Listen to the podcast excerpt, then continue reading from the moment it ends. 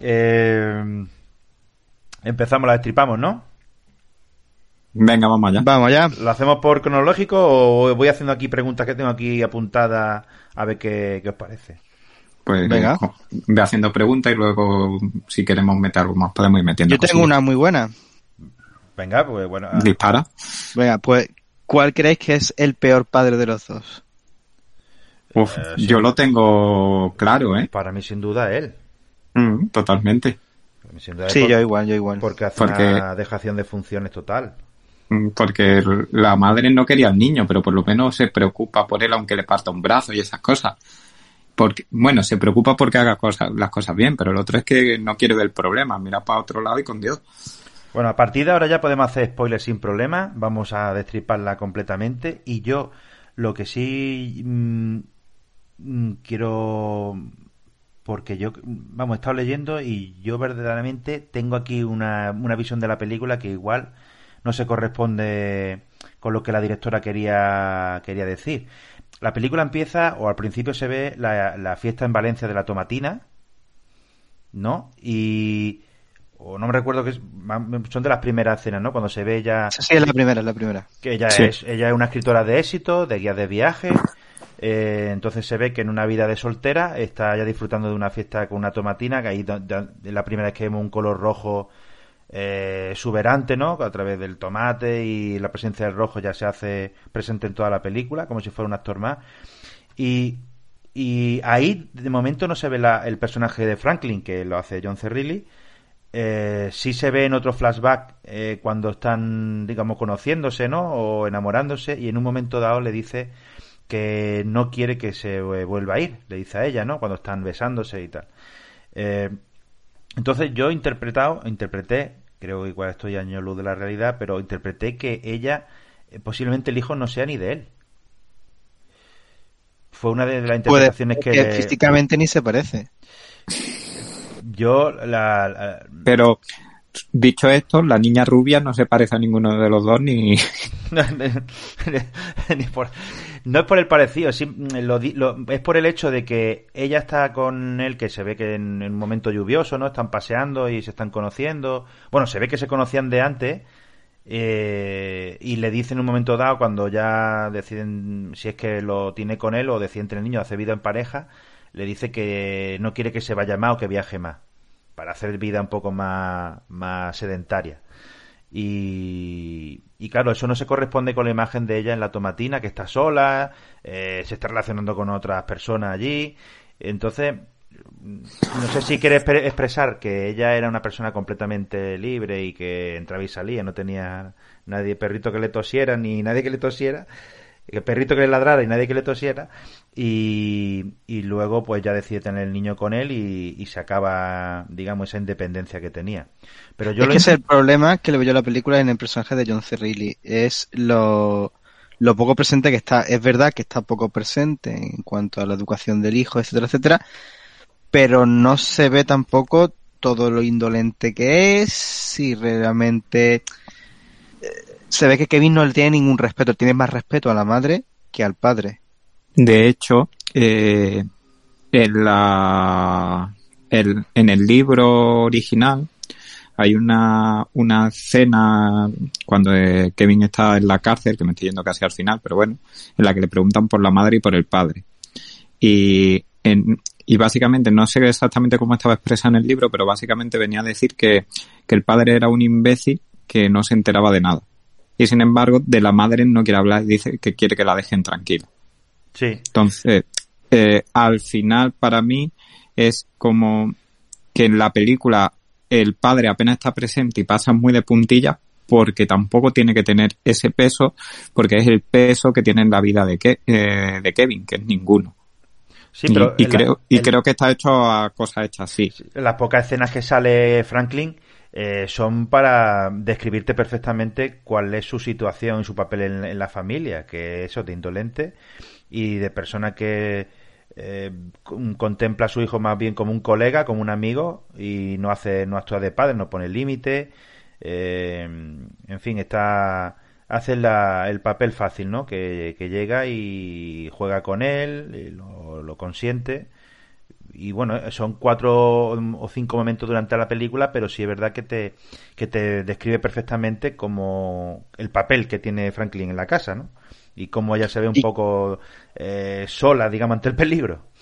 Y que realmente lo que vemos en la película no tiene por qué ser la realidad, es la, eh, la interpretación subjetiva que hace del personaje de Tilda Swinton.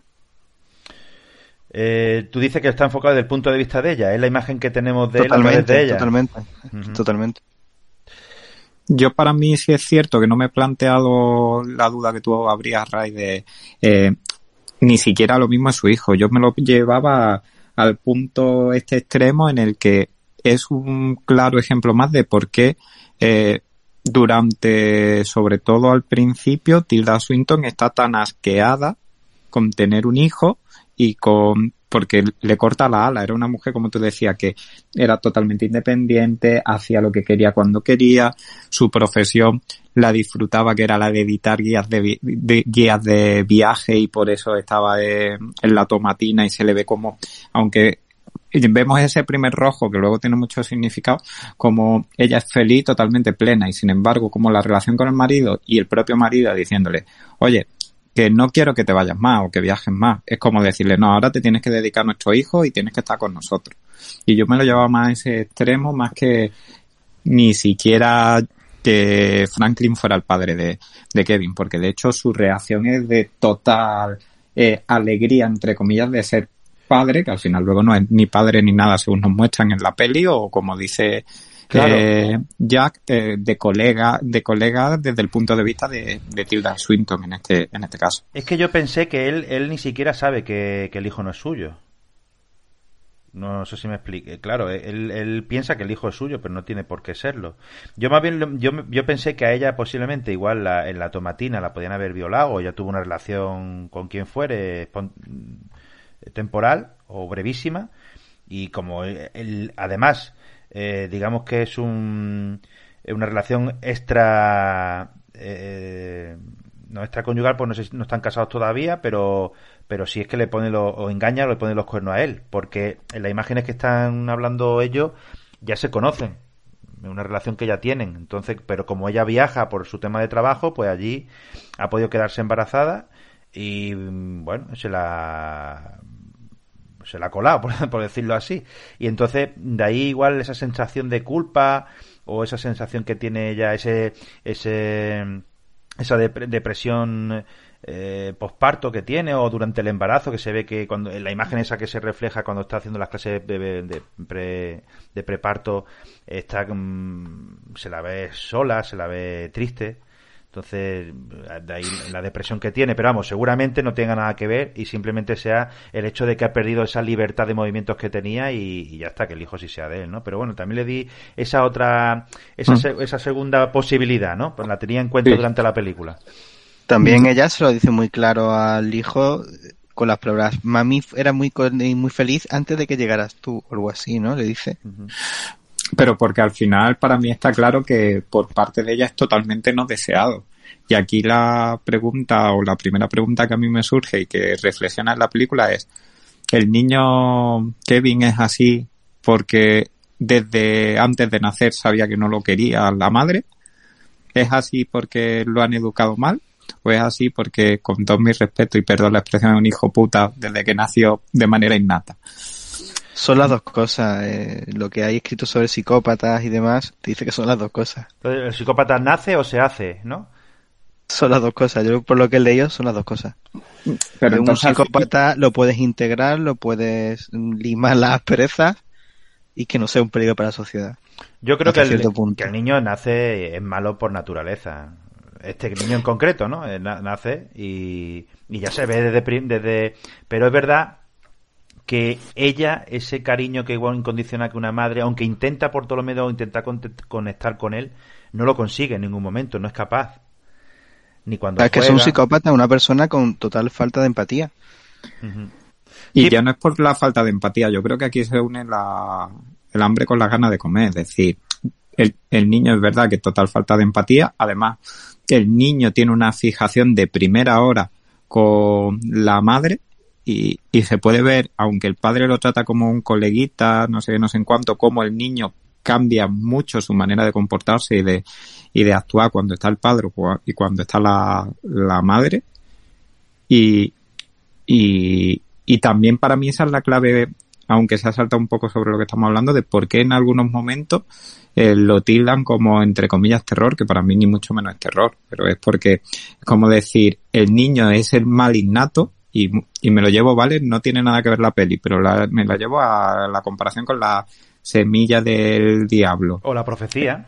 O la profecía. El niño es, es malo y innato no, no puede ser malo innato, tiene el demonio dentro. Y es, y es por lo que yo creo que, que en algunos ámbitos se tilda un poco de terror, porque trata un tema muy tabú, es decir, es un psicópata, sí o no, y sí, y ha nacido así, y aparte se ha hecho, pero ha nacido así. Y un tema que normalmente es incómodo y no se suele tratar en las películas.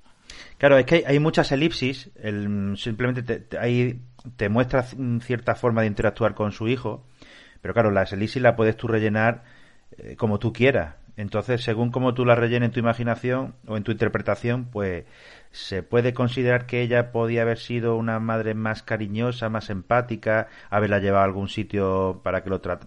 Pero ella también es que según como tú lo interpretes, pero las imágenes que se nos muestran, ella intenta jugar con su hijo, pero él no, no, no, no quiere jugar con la madre, se queda... Le, se ve perfectamente como el hecho de llevar pañales porque él quiere, para tener toda la atención de los padres y, y, y además es un, es un, niño es muy inteligente y, y, el hecho de que no son putadas o pruebas que él va haciendo o trampas que él le va poniendo a los padres y zancadillas eh, pero bueno, por pura maldad y por, y por, por tener toda su atención ¿no? y, y recabar toda su atención para mí un ejemplo claro de eso que tú dices, eh, Ray, es cuando ella está decorando la habitación con los planos y le dice que era con su personalidad, que disfrutaba mucho viajando y que si quiere le puede ayudar a decorar su habitación con algún rasgo de su personalidad. Y la primera pregunta del niño es ¿qué personalidad? Como yo no tengo personalidad. Y la segunda es putear a la madre y joderle todo el cuarto. Sí, sí. Y ahí es cuando, cuando ella reacciona y en el empujón en el, o cuando lo tira le rompe el brazo, es cuando él verdaderamente eh, siente cierta o, o, empatía con la madre en ese, en ese punto. Ese punto que le, ella le ha hecho daño a él, es cuando dice, eh, eh, esto es, este es mi juego, esto es lo que a mí me mola. Esto es... Y ahí conecta todavía más con la madre, cosa que parece inaudito, pero, pero se refleja. De, de hecho, en el hospital y al padre no les dice que ha sido la madre la que le ha roto el brazo, sino que ha sido un accidente. Exactamente. Ahí él, él, la valora todavía más como madre y como persona que tiene un carácter que a él le, o por lo menos que es honesta, ¿no? Y él ha hecho algo que no le ha gustado y ella le ha devuelto eh, con, un, con, un, golpe su desacuerdo, ¿no? Con, lo que él ha hecho. Y en, en contraprestación con, la visión que tiene del padre de una persona que él puede perfectamente manipular cuando quiera y, y no le provoca ningún tipo de reto. Totalmente. Y a mí con respecto a la primera pregunta que hacías de los flashbacks, si nos parece o no nos parecía acertado, que, que hablábamos de ello, a mí me parece en sí, y no sé si vosotros coincidís, que en general la historia es una historia que para mí es muy interesante por cómo está grabada, por los planos, por las actuaciones, pero que es una historia relativamente sencilla. Y si no jugara con esos flashbacks, con esa elipsis que te deja para que tú estés dándole vueltas acerca de la, de la peli y busques los dobles sentidos, o que tú rellenes esos huecos, sería una película muy sencilla. Entonces creo que aunque se abusan un poco de ello, el, el jugar con este tipo de, de narración y con además estos flashbacks desordenados, porque tampoco siguen en todo momento una cronología 100%, eh, creo que es un acierto para mantenerte un poco enganchado a la historia y no solo por las actuaciones de los, de los actores. Sí, que además funciona muy bien porque en todo momento sabes más o menos en qué momento está, porque estás viendo al niño mayor, más pequeño, o, o a ella misma que está trabajando para ella misma en sus guías, o está trabajando en el otro trabajo más Sí, y además si tienes duda porque esté ella sola y no haya no esté el hijo delante por la edad, en el pelo de ella, el corte de pelo, está diferenciado en los tres tramos de los tres periodos. Mm, según y, bueno que, fácilmente te sabes situar en, en, el, tiempo. Lo que lo que yo lo decía sobre todo lo de los flashbacks porque aunque están bien metidos los flashbacks quizá no sé si son demasiado o en algún punto eh, igual porque tú sabes perfectamente que el niño ha cometido un crimen o ha hecho algún tipo de barbaridad desde el principio porque ella va a verlo. Entonces el flashback no es por un tema de tensión o, por lo menos yo no lo enfoco así, porque realmente tú sabes que algo grave ha pasado. Y, y no sé si igual podría ser incluso un poco innecesario y haber contado narrativamente la película de otra manera le hubiera dado otro otra otro carácter dramático diferente. Yo no me lo llevo a la tensión, ¿eh? yo me lo llevo un poco a algo ha pasado, alguna barbaridad ha pasado, el niño es responsable de esta y, y es verdad que lo sabe desde primera hora pero te crea el antecedente de cómo se ha llegado a ese punto y no, y no una tensión.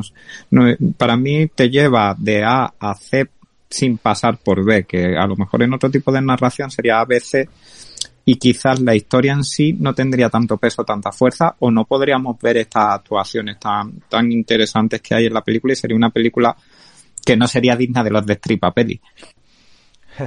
Una cosa que tiene la película es que no te muestra violencia directa y simplemente el resultado final, acaso, es lo único que te muestra y son dos, tres planos.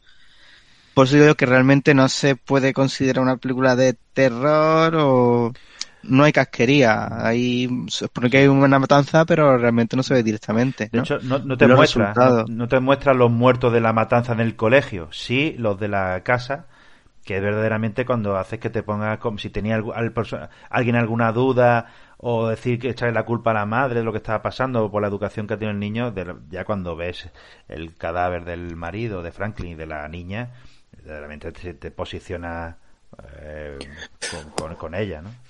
Bueno, y cuando te insinúa eh, porque pierde la niña el ojo, eh, es decir, eh, al final te va desgranando un poco a poco esa personalidad de cómo eh, Kevin va dando cada vez pequeños pasos y pasa de destrozar una habitación a matar una mascota, a dejar a su hermana con la falta de un ojo, es decir, cómo va creciendo el monstruo que, que es en realidad eh, en la película el actor. Y, y luego juega muy bien, aunque no hay casquería, no sé si a vosotros ha pasado, pero para mí hay planos que me resultan desagradables y sin embargo son de lo más normales, como cuando están hablando de que la niña perdió el ojo y, y John Cerrilli quiere, quiere forzar a, a Tilda Swinton que, que le pida perdón a Kevin por insinuar que ha sido él.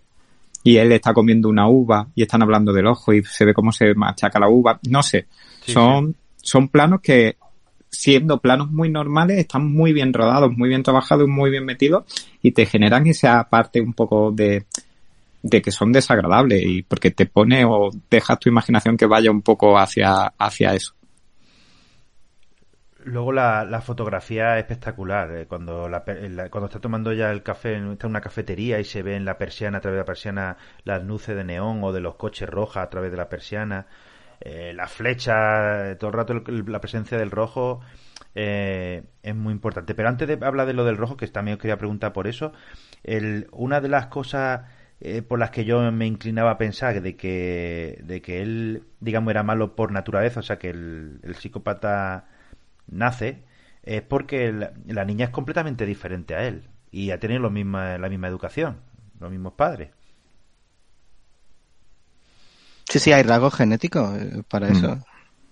Aquí quizás también se explica un poco, ¿no? De el contexto en el que nace esa niña, es decir, eh, la familia eh, está en un contexto totalmente diferente, la madre está en un contexto totalmente diferente, ya resignada a no viajar, a no, a no cumplir su pasión, y quizás el nacimiento de esta niña es también para ella una válvula de escape de, eh, de el primer hijo tan eh, autoritario y demandante que tiene, y bueno, y que ella empieza a ver rasgos que, que comenta con, con, su marido y que pasa un poco de ella. Entonces, yo creo que lo hace también para igualar las fuerzas, ¿no? Ella ve que son dos contra una y, y ya con, otro hijo igual lo consigue. Pero claro, hay una Elisis que no sabe muy bien la infancia, eh, o sea, desde bebé hasta que ya se la ve como una niña de 6-7 años.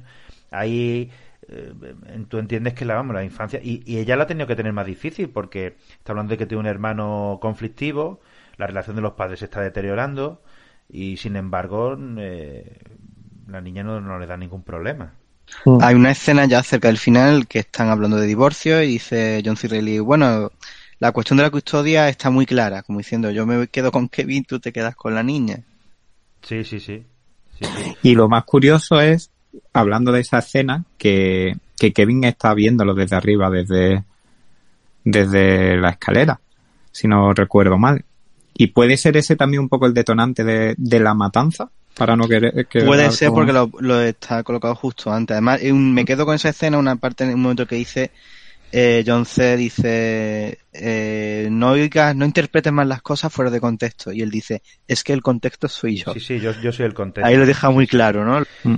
y yo que en principio pensaba que le iba a, su, a suponer una satisfacción de los, provocar la separación de los padres lo que interpreto no sé si es porque él sabe que se va a ir con el padre y no le supone ningún reto ni nada eh, no le sienta nada bien el tema de la separación, pero ya te digo, no sé si es porque sabe que se van a separar y ya no va a volver a la madre y ese duelo o esas putadas que le va haciendo ya no la va a poder hacer o, o, simplemente le, le, puede afectar que la familia se rompa porque él allí está como pez en el agua, ¿no? Manipulando, manipulando al padre y, y jugando con la madre a, al juego ese macabro que tiene entre manos, como con el tema de del eh, el virus que le mete en el ordenador y, y, y tal, ¿no? Ese, esa, ese juego que trae. Otro tema importante a tratar es la culpabilidad que tiene ella, porque vemos como en su ambiente social del pueblo, la ciudad, no sé bien dónde vive, porque es un pueblo pequeñito, ¿no? Parece. Eh, todo el mundo que se cruza con ella le ningunea, le da la espalda prácticamente, ¿no? Le pegan también. Le pegan eh, gratuitamente, en teoría, y, y, ella lo acepta como no, es que yo me merezco esto. O sea, ella lleva esa penitencia, supongo que la lleva toda la vida. Sí, ahí es que la película en ese sentido es muy densa porque aparte de todo el tema psicológico y que, que, que, lleva, que lleva ya por sí la trama, ahí se ve claramente una tercera victimización que tiene esta persona, ¿no? Que es la, la, la, el, del sentimiento de culpa, como tú bien has dicho, es eh, ese, esa, esa visión que tiene el exterior, la gente de fuera, con respecto a, ella, ¿no? Y cómo la juzgan o la prejuzgan, o echándole también la, la culpa de, de haber engendrado o haber educado a un hijo que haya, haya, haya hecho eso. Pero en contrapunto también se ve uno de los chicos que, que fue atacado, que está en silla de ruedas, que se acerca a ver cómo está ella. Es decir, sí. Sí, sí. aunque está victimizada y, y, ninguneada, no es la, no todo el mundo coincide con ellos. Pero ella sí tiene un gran sentimiento de, de culpabilidad y de responsabilidad acerca de, de todo lo que, lo que ha hecho Kevin, porque al final ella siente, se siente responsable de no haber conseguido educar a su hijo y que este le ha quitado todo lo que quería, que era su hija y su vida anterior, porque es verdad que la relación con el marido estaba deteriorada y se iba a separar. Ahora, no la sé. ironía de la situación es que ella acaba eh, eh, sola, acaba libre de nuevo. Realmente le ha hecho un favor, entre comillas. Pero realmente está deshecha, ¿no? Una persona deshecha. Pero sin embargo, ella tiene preparada una habitación para Kevin cuando salga de, de la cárcel y en, en, la escena cuando van a hablar que parece, creo no, interpretar o no sé si lo dicen, no lo recuerdo bien, que es su último día en la cárcel de menores de Kevin y, y se va a la, y lo van a trasladar a la cárcel en sí, eh, eh, ella le da un abrazo, como que se reconcilian un poco en ese sentido. No sé, sí, en no sé vosotros cómo veis esa escena. Durante la, durante la escena en la que están los dos en, solo en prisión o en la cárcel de menores, eh, no, no, intercambian palabras, están callados siempre y, hasta el final, ¿no? Que ya un poco el, digamos, eh, se derrota ante la presencia de la madre y la insistencia de ella y cómo sigue yendo a, verle porque quiere una explicación de lo que ha pasado y, y ahí ya le, le da el, abrazo. Y esa escena también es bastante, es muy dura. Cuando cuando estabais hablando antes de lo que podía haber detonado la matanza, eh, había hablado del tema de la separación y cuando dice lo del contexto y tal, yo eh, pensé que él tomaba la decisión cuando está paseando la madre con la hija y de repente ven a él que va con un chaquetón rojo, eh, está mirando un escaparate de una tienda y está un libro publicado de ella y está y, y ella ella ve como el hijo está embobado desde el, desde el escaparate mirando el libro.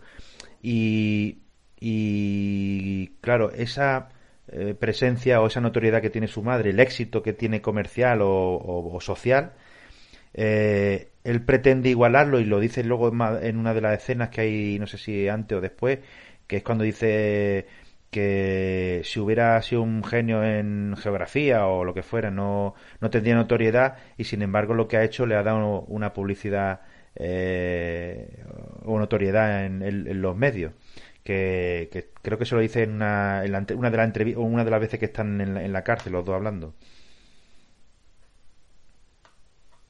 Sí, eso es. habla de cómo la sociedad gira en torno a la televisión y lo que hay en la televisión es gente como él. Sí, ahí se puede hablar de tres factores. Uno el, genético, como tú has dicho. Otro podría ser el eh, sociológico, ¿no? La influencia de la educación de la familia y tal y el tercero el sociológico puramente dicho que el tema de la influencia de los medios de comunicación y, o sea si el si ya de por sí tenía predisposición a ser una persona violenta o macabra o mala de por sí pues todo esto con, con todo esto que le rodea todo este ambiente pues lo, lo, lo agrava o por lo menos son los tres factores más importantes que pueden influir una persona no a la hora de de en fin de su salud mental. El rojo, ¿qué me decís del rojo? La presencia del rojo es constante, constante, constante. ¿Qué, creéis que simboliza ese rojo? ¿Qué queréis que nos quiere decir la directora? Pues no hay que arrascar mucho, eh, es simplemente esas, eh, ese dolor, ¿no? Esa sensación de, de peligro, muerte, lo que supone que representa el rojo. ¿Sangre, propiamente dicho? Sangre, sí. Porque realmente es eso, ¿no? O, herida, ¿no? Que herida, una herida abierta. Una, herida abierta, constante durante toda la película entre ambos, ¿no? Claro. Eh, digamos, o que la relación se desangra, ¿no? Algo así, ¿no? Incluso en algunos momentos rabia. Sí.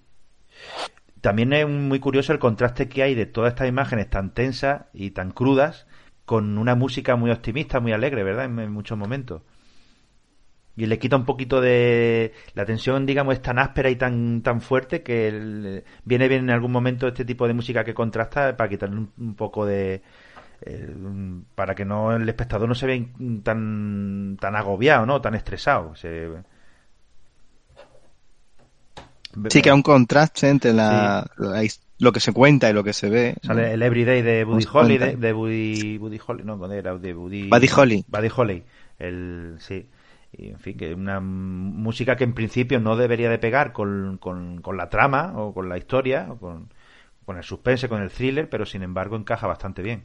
Sí, de hecho incluso las letras encajan con lo que está pasando.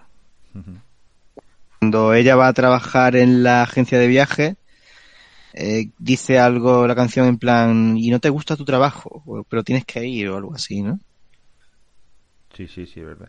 Hay, hay, hay otra escena también en la agencia de viaje que, mm, que, claro, pilla un poco por sorpresa porque es cuando el compañero de trabajo quiere, la llama golfo, la llama o la insulta porque no quiere mm, relacionarse o tener una relación con él, ¿no? Más, más seria. Y la, en fin, ya el, el escarnio total, ¿no? Que es lo que le faltaba ya por recibir. Sí, es como, ¿no? Le dice como que con lo que ella ha pasado, con lo que ella ha provocado, como que no puede tampoco ponerse digna y elegir nada mejor que él o algo así le viene a decir. Sí, sí, exactamente. Ya él dejarla ya por los suelos, como si no tuviera capacidad ni de elección de eso.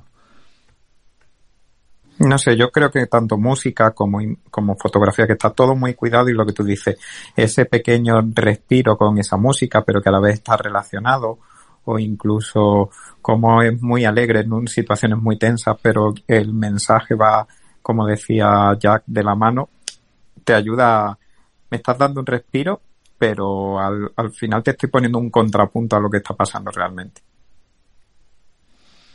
Muy bien. Eh, ¿Alguna escena más que queramos hay una escena en la que está John C. Reilly jugando con Kevin a la Nintendo 64 Sí. y me he puesto a mirar si realmente por las fechas y tal cuadraba que jugara y sí que cuadra. Sí que cuadra, ¿eh? ¿Pero a cuál estaban jugando, Jack? Pues hice zoom en la foto y parecía que era el Paper Mario, pero no tiene nada que ver los sonidos del, del juego con la etiqueta que se ve en el cartucho. ¿Y en tu, y en tu labor de investigación, Paper Mario también cuadra con la fecha? Mm, podría ser, podría ser. Eso es dado para otro programa. Tenemos que investigarlo a fondo. Y a ver qué. A mí me gusta mucho la parte cuando hablamos de escena, cuando es el propio padre, John C. Reilly, el, el que incentiva a su hijo a que aprenda a tirar con arco.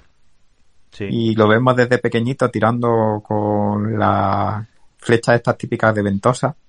Hmm. Y luego como es él mismo el que le va comprando cada vez un arco hasta que consigue que mejore y es la- el, y le regala el arma que al final acaba con su vida, la de su hijo y la del instituto. Y es como no solo el no, para mí es como no solo no prestar atención a lo que me dice mi mujer y los problemas que puede tener mi hijo, sino que encima le doy un arma cargada a esa persona. Cuando compra por Amazon o por la, bueno, por Amazon, ahí me, cuando compra y le envían el paquete con los cepos. y- Oye, que lo de Amazon está bien, lo único que es nos paguen la publicidad y listo. Exactamente, no quería yo darle publicidad gratuita, pero bueno, cuando recibe el paquete con los cepos amarillos y el padre dice, bueno, si mi hijo está un buen negociante y tal, pero no, no le da por preguntar, pero para que... Sí, le pregunta por encima, pero en ningún momento sospecha de él, ni, ni, ni ve raro que quiera hacer negocio con los, con los vendiendo eso a los, a los compañeros, ni, ni nada de nada, vamos. Bueno, esa escena, no sé si lo habéis visto en versión original o no, en versión original dice el John C. Reilly, el próximo Donald Trump. Sí, sí, lo dice en español Claro, también, sí. el vale, próximo- pues esta película es de 2011, entonces hay que sopesar un poco eso, ¿no? Sí, sí. El que va hoy va a comentar. Ah, el- al principio me acordaba, ¿verdad? Al principio hay un zoom que está en la habitación que se corresponde con lo que pasa al final y se está y se escucha. Hay un zoom que va hacia una ventana o hacia una sí sí una ventana que da una terraza y con la cortina blanca casi transparente o translúcidas mejor dicho y, y se va acercando a la terraza y se va escuchando de fondo el sonido de los de los de los del regadío, ¿no? De los periquitos que están regando el, el jardín de, de la casa. Y luego me estuve fijando y el sonido ese del agua de los aspersores, de los aspersores, eh, es constante en, en, en en muchos momentos de la película. Y lamentablemente ya al final es cuando se ve la imagen de los aspersores sobre lo- el cadáver de lo- del, del padre, de Franklin y de la, y de la niña. Sí, eso es que no solo la imagen está bastante cuidada, el sonido también está bastante cuidado, cuidado como en esa escena que decía antes Jack de las uvas o lichi, no sé qué fruta estaba comiendo, que oyes hasta ese crack, o cuando él está machacando cereales, Sí. también oyes ese crack, y está bastante cuidado, la verdad. Yo, eh, sobre todo lo que más de, de la película, que sí, verdad que me- el tanto flashback o utilizado de esta manera me, no sé, me, me surge en duda, aunque la película me ha, me ha gustado en general, me gusta bastante. Sobre todo a mí lo que me gusta es la fotografía del Seymour McGarvey y claro, ya está bichando un poco y resulta que este hombre pues ha hecho algunas películas destacadas como por ejemplo eh, la de Alta Fidelidad, la de Stephen Frears, que esa película me encantó, la, no sé si la habéis visto, que eh, de John Cusack, Sí, A mí no me gustó nada. ¿no? me parece un poco sobrevalorada, pero sí la he visto. Pues a mí, me- a mí me gustó bastante. Eh, Los Vengadores, la de 2011-2012, no me acuerdo, la, creo que fue la primera. El Gran Showman. eh, y sobre todo, la primera película que hicimos en el programa, que fue la de Animales Nocturnos, que también tiene una fotografía muy buena. La verdad que, que todas las películas que mientas y Animales Nocturnos para mí es una de las que mejor fotografía tienen de todas las que hemos visto. De hecho, Sí, en, su, en su en su currículum es la que ha recibido más premios en, en esa película. Y como detalle curioso, iba a hacer eh, el director de fotografía de Spider-Man No Way Home, pero por contraer el COVID o por eso dicen, pues lo, lo apartaron del, del, del rodaje y se encargó otro de la fotografía. Curioso. Y bueno, yo creo que ya está, ¿no? Que podíamos ya... ¿Pasamos a escena favorita A escena o hemos favorita. dicho ante otras? Sí, o- sí, si no hay alguna escena así que queráis comentar en concreto, que eh, os haya así llamado más la atención, pues pasamos a, a la escena. Venga, empieza tú, Jack. Estoy pensando porque realmente no tengo alguna que diga esta. Bueno, una sí, la que había visto. Es que había dos escenas que había visto antes. Una la que os comenté antes, Sí. de que es muy famosa en GIFs y tal de internet. Y otra es la en la que el, el de niño pintarrajea toda la habi- habitación especial de la madre. Entonces realmente ahí vemos que en esa escena sí que puede ser el germen en el que ella dice, joder, este niño me va a arruinar la vida. Sí. Y a lo mejor sí puede ser la que sintetice más toda esa relación, ¿no? Exactamente. ¿Y tú, Joe, cuál te ha gustado? Bueno, yo me quedo con la que os comentaba de, la uva o el lichi. Es decir, para mí, esa escena en la que John C. Reilly humilla, entre comillas, más a su mujer haciendo que le pida perdón a Kevin por, por el tema del ojo de, de la hija eh, y hacerlo sentir culpable. Eh, cómo actúa tanto en esa escena John C. Reilly, sobre todo Tilda Swinton, y luego Ezra Miller allí, eh, con esa actitud pasota de que le da igual, que no se siente para nada culpable y con el plano de cómo muere de la uva, suena el crack y te hace recordar un poco a, a la hermana perdiendo el ojo, me parece una escena súper fuerte. Yo me quedaría con todos los planos medios que, que hace Tilda Swinton, que me parecen brutales. eh, cuando está tirada en el sofá, eh, tomándose el vino, con las pastillas alrededor suya allí en la mesita y en la mesa. Y la que más me ha gustado es, la que está en la cafetería tomándose un café y ya pasa esas luces rojas a través de la persiana que está entreabierta y son me ha parecido muy muy potente y sobre todo por el carisma que tiene ella ¿no? y yo creo que ¿tú has dicho la tuya Jack? Sí, la del pintarrajeo de la Ah, habitación. correcto, verdad, verdad, verdad. Pues yo creo que ya está. Con esto tenemos esta peli ya finiquitada. ¿Os parece bien o nos queda algo que, que hablar? Bien, lo, lo he leído que por ahí que el libro sí que expande bastante más la historia, explica bastante más cosas, Sí. pero hemos visto la película, no hemos leído el libro, entonces... Exactamente, que yo muchas veces esa relación entre novela y película, a no ser que, que el director quisiera plasmar la novela fielmente, pero no tiene por qué realmente siempre. esta película no es no es una película que dije que es de cabo suelto, aunque use mucho el flashback, Sí. está explicado todo de de A, B y C no, no, no está en orden, pero está explicado todo. Entonces no. Realmente no hay necesidad de escarbar.